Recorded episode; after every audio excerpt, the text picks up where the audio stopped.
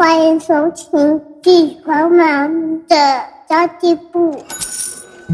即便是忙碌的职业妈咪，一样能够打造出幸福的家。从育儿、财务知识到自我成长，我们都要样样精通。我是精算妈咪 Sandy Two，我会在这里透过自己自身经验的分享，以及访谈各个领域的专家达人，让你跟我一起打造属于我们自己的理想生活。Hello，大家好，我是陪你精算生活、创造理想人生的 Cindy Two。我这个嗓音又是一个刚起床的嗓音，还在开嗓当中哦。虽然说人在国外，可是我并不打算停更 Podcast，因为我觉得对于工作还有呃旅游、娱乐、赚取收入这件事情啊，如果说通通都可以结合在一起的话，那就是我最理想的生活状态。不过呢，我得承认哦，可能呃，因为到了国外环境改变的关系，我觉得我脑袋转速比较慢呢。然后每天睡觉都睡得很好，然后睡得很沉，我就觉得哇，天呐，好舒服哦！在心境上面的确有很大不同。那么这一集节目，我想要跟大家聊聊勇敢。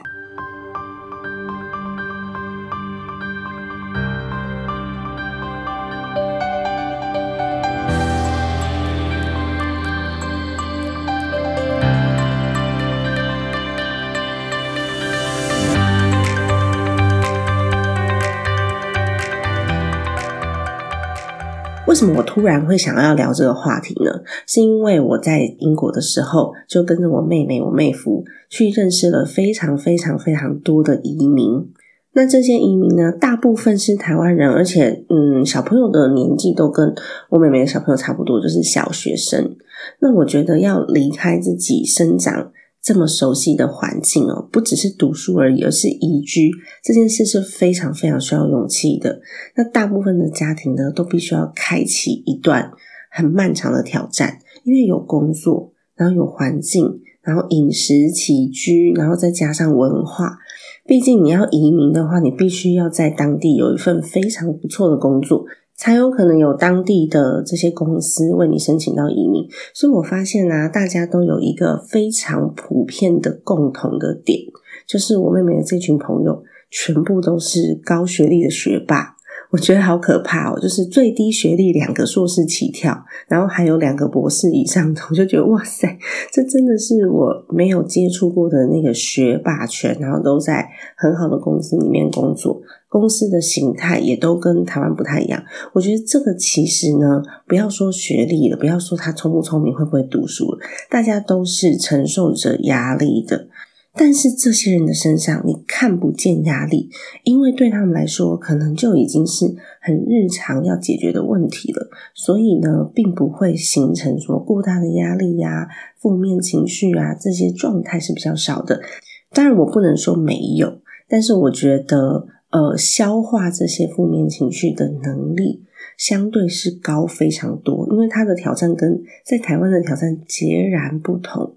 你要面对的事情也截然不同。无论你在这边住了多久，可能十年、二十年了，只要你是从别的国家移民进来，在成年之后才来的，我住了那么多年，你的思想啊、生活习惯啊，还是会跟当地的人民社会有一些距离感的。毕竟我们可能回到家里还是讲中文，然后还是在家族之间。会有一些传统的，像台湾的文化、饮食习惯呐，还有交友圈，可能都不太一样。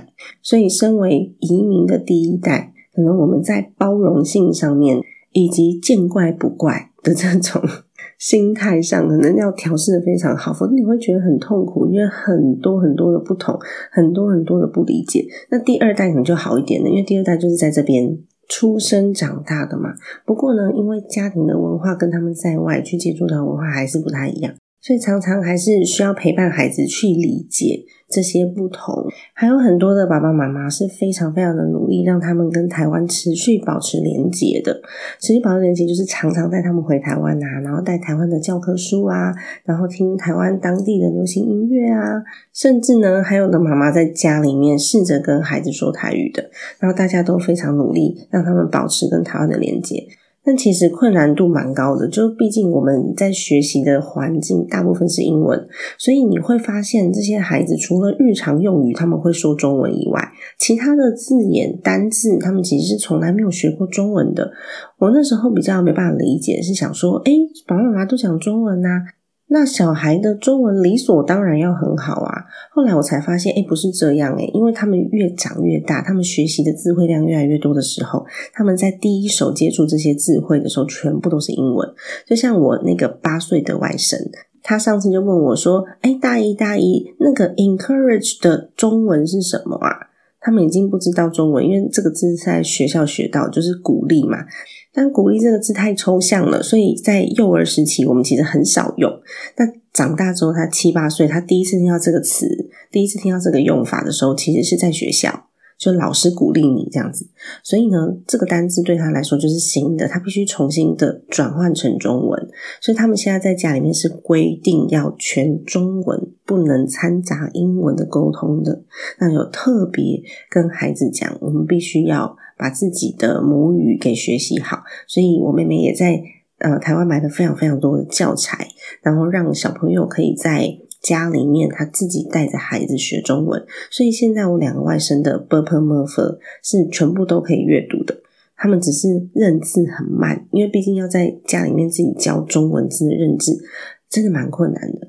在这里长大的小孩，就是整个学校的系统，因为他们从幼稚园就开始在英国念书，所以整个接触到的这些文化、学校文化，全部都是跟英国的小朋友是一样的了。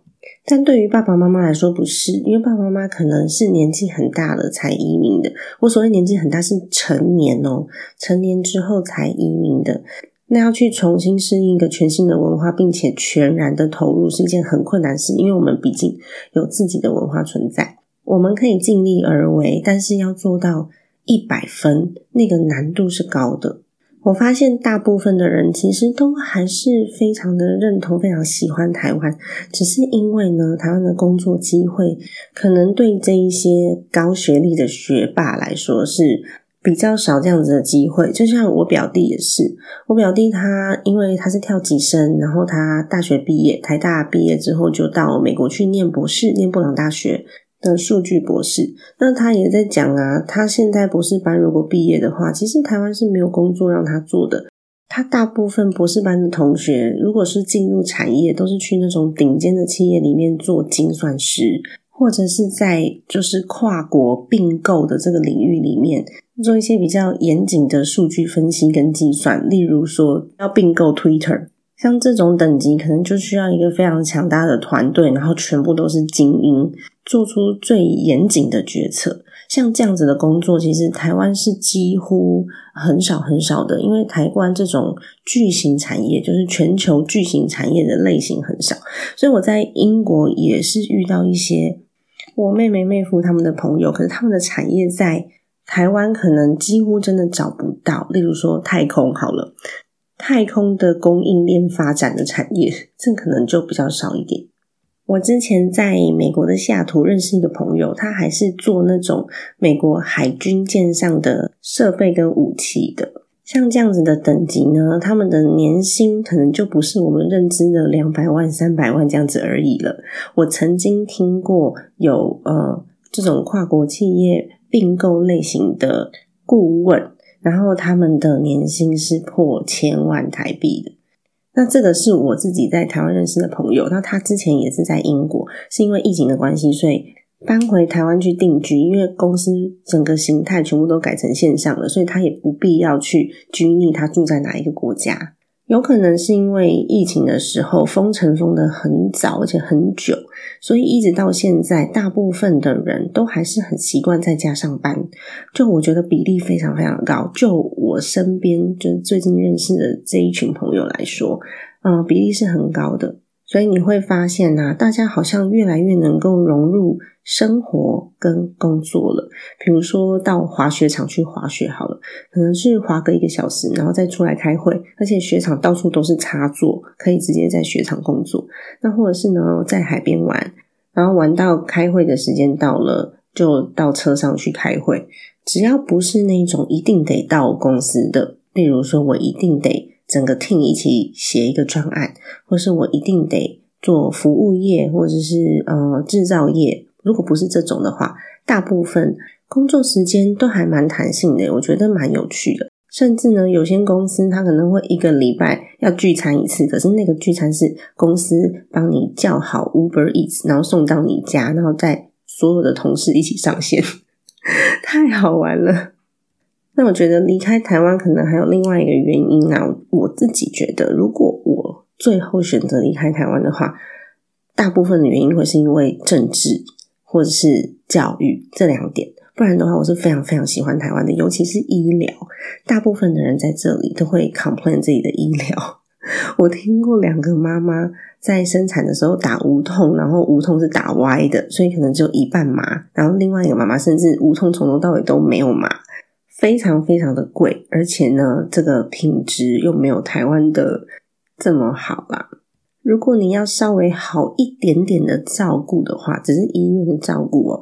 同样的费用，在台湾就已经可以在月子中心坐满三十天的月子了。虽然说移民到国外可能是一种梦想吧，就想要有国外的生活体验啊，然后想说自己都可以去面对这些文化挑战。不过，真的你移民定居下来之后，你要面对的就不是像我们在观光或是旅游的时候都是美好的，绝对会有非常多残酷的现实。尤其是超过三十岁之后，那真的需要非常非常非常大的勇气。不要说移民哦，有的时候呢，我们在舒适圈里面，连换个工作都会觉得啊，好难哦，啊，换工作好麻烦哦，没有办法勇敢的去追寻我们的梦想。所以常常有人会自怨自哀啊，就觉得啊，我已经都呃年过三十了，感觉自己一事无成，想要做的事情非常多样，但是通通都没有做到，而且没有做到的原因是因为自己不敢踏出那勇敢的第一步。所以呢，我们就想说，那努力培养孩子好啦，让孩子去追梦。事实上，如果我们是一个不敢追梦的人，小孩也不敢，因为他就是内在。的力量的一部分，家长没有的话，小朋友有可能也不会有。所以，最好的方式就是我们决定自己的梦想是什么，然后勇敢去追梦。不见得要真的移民到其他国家，这么大的梦想，小小的梦想也可以。我们自己的生活啊，要有自己精彩篇章。那我们在追寻的这些过程，孩子会看在眼里。那如果你可以创造自己的精彩，而且带着孩子一步一步去实现你的梦想的话呢，小朋友会知道说：哇，我也可以一步一步去实现我的梦想。诶，只要我愿意去做，我就有办法脚踏实地去完成我梦想清单上面的每一项，我就有勇气去实践、去解决问题。所以，反而是家长自己要先有这个勇气。你总得做些什么才能产生改变吧？我每次听到那种在抱怨老板啊、抱怨公司啊、抱怨东、抱怨西，然后又什么都不做，待在原地待了好几年，自己不愿意去做出任何的改变，但是呢，抱怨又越来越多的人，我就会觉得哈，人生为什么要活得那么痛苦？你所有的痛苦都是自己带来的，因为你不敢前进。所以你只能这样。像我这几天啊，在英国陪小朋友到处玩，我都觉得天啊，这个日子怎么可以过得这么美？而且我睡得好好哦，很放松的感觉，身心放松的感觉。我就突然间想到啊，前几年的我根本就不敢这样子做梦。就大家所知，我二零一四年就面临了非常大的家族上面的财务危机嘛，所以后来就开始了。嗯，我的财务计划，然后呃，让我自己的现金流可以转正。那二零一八年的时候，我就生了我的第一个宝宝，就是佑佑。Hello，佑佑。Hello。对，就是我的宝宝。然后在二零二零年的时候呢，因为新冠肺炎的关系，再加上我要照顾孩子，所以我正式离开工作岗位，算是嗯半强迫吧。那我没有嫁豪门，所以我是双薪家庭。那也没有家庭援助，我们有各自的家庭原生家庭需要照顾，所以我们要照顾很多人，还有贷款要还。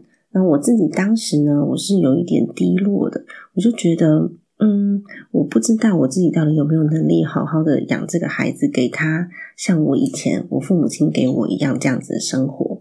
那虽然我那个时候已经开始投资理财很多年，就是二零二零年的时候，我从一四年开始就是面对我财务问题嘛，然后呃，大概在呃三年间我就调整好我的现金流，所以是正向的。但是呢，现金流顺畅，有紧急预备金，投资绩效不错，然后也开始小有积蓄了。不过呢，离职这件事还是让我觉得很害怕，因为主动现金流就不见了啊。我刚刚说的现金流顺畅，是指我有工作的情况之下，那没有了工作怎么办呢？会觉得有些许的恐慌，可能不止些许，超级恐慌。那那时候我就呃开始了自己的斜杠跟学习，我花非常多的时间在做事跟学东西。我那时候的做事是不管有没有钱我都做，因为我就是想要知道我可以有什么样子的能耐。然后我也投入非常多的时间跟成本去学习，因为我想要知道我还能做些什么事。所以当时呢，我是一刻都没有犹豫的，就是。开始做就对了，没有想这么多。所以呢，二零二三年的今天，我就是带着孩子在英国，因为我现在的财务是健康的，然后我有持续的投资购入资产，而且有多种的收入，主被动都有啦，蛮多。其实还是主动，因为我觉得主动收入很重要。大家都在讲被动收入，但是主动收入真的很重要，它是被动收入的基石。然后带着小朋友在英国到处玩，悠悠最近好玩吗？好玩。我们去哪里玩呢？我们去哪里玩呢？住宿。住宿哦，住哪里？住车子里。住车子里，对，露营车，对吗？前天吃的。冰淇淋，前天吃的冰淇淋。可是其实英国这几天比较热，因为有热浪。但是我们来的前几个礼拜很冷，很冷，对不对？对，都穿很多外套，是吗？所以昨天你好不容易吃到冰淇淋，觉得很开心，是吧？谢谢佑佑接受我的访问。什么叫做热浪？热浪就是突然之间很热很热的天气。总共只有两天而已，下礼拜又要开始下雨了。你说什么？我喜欢热浪。你喜欢热浪？我们下礼拜要去法国了，所以那个地方应该就会比较热了。我们可以吃冰淇淋，好吗？冰不是是喝冰沙？你想喝冰沙？妈妈上次喝的那个冰沙是酒，诶你不能喝啦。那个是酒的冰沙，好吗？所以我现在就是带着小朋友，我要去那个。不像农场的农场喝那个冰沙。好哦，我们有机会再去好吗？好，那你先让妈妈把后面讲完，好不好？谢谢你。所以呢，就是暑假的时候带小朋友到处去走走看看呐，我觉得也蛮好的。虽然说跟很多所谓的什么财务专家、大神啊、老师、金融老师来比的话，我真的不厉害。甚至我可以说，我的财务起点比别人都还要低，因为我是从负的开始的。那有蛮多人其实是有家庭的资源，就是第一桶金可能是家里面出的，这个状态就完全的不一样，因为你可运用资源不同嘛，所以达成的效果当然也就完全不一样。所以我自己是完全透过控制支出、规划财务，然后创造收入，让自己可以去分配我的时间跟所得。所以我很明白有三件重要的事情，就是财务控管。不是赚的钱多就会有钱。第二点呢是赚钱很重要，但是不是越多越快乐。第三点呢是我们绝对不能依靠单一收入，因为它断掉就完了。就跟我那时候失业的时候是一样的，三年前失业的时候断掉，你就会很恐慌，就完了。所以我现在发现我自己其实越来越敢做梦，然后我也不知道会不会将来真的有那么一天，我就有这个勇气。或是有这个能力跟资源，带着小朋友来，嗯，各地再继续看看走走，甚至呢定居或者是读书。最近在英国看了这么多比我还要勇敢的爸爸妈妈的这些故事跟他们的背景，这么的优秀，这么的有自己的想法，非常的自主，非常的主动，而且都是一群非常非常友善的人，可以互助的人。那我就发现啊，我自己其实还没有我想象中的那么勇敢。虽然我已经踏出那一步去做了，不过你知道吗？对于一个妈妈而言啊，没有任何事情比小孩更重要了。所以，想要给孩子陪伴。然后又想要解决经济的问题，其实真的要先做了再说。先不要觉得很困难，做不到，很困难做不到，那顶多就是跟现在一样啊，没有什么太大损失的。但你不去做，真的不会开始，不会开始就不会有结果。所以，如果你想要陪伴孩子赚钱养家，同时并行，然后呢又害怕自己的资讯量不足的话，就去跟。这些圈子里面的人当朋友，多读一点书，多上一点课，因为我觉得读书跟上课，你的视野会不太一样。尤其是去学习，你会认识一群爱学习的人。如果对自己不够自信的话呢，就可以先从学习开始。因为当你脑袋里面的知识量越多，你会对自己越有自信，越敢踏出那一步。但是你的知识量不够多的时候，你会觉得很害怕，然后很害怕失败。虽然失败真的没什么，因为我们都是 被失败堆积起来的。坦白说，真的是这样，因为我不可能有一份工作是完全没有挫折的，不可能有一个决定是百分之百正确的。那么持续学习，你就会更有信心。你会发现，你越来越敢做梦。像我们的那个理财入门课群组的学员，就有在分享说，他以前都不敢做的事情，他现在。因为开始整理财务，他发现自己有那个能力了。那他一年多出去规划了两次的旅游，那甚至呢开始往国外走。我觉得哇，天哪，好棒哦！其实很多人都有这样子的梦想，只是没有在规划、没有在实践的时候，你会觉得这是一件不可思议的事，我做不到。但其实你下去做，真的有很多的事都可以做得到。所以这也是我们为什么盲跑妈妈商学院。诞生的理由咯。我希望大家是可以一起把家庭财务的健康维持好，把它当成你的一个底气。之后呢，想要做什么都可以做，为了你的梦想而努力，让孩子看见爸爸妈妈也是勇敢的追梦人。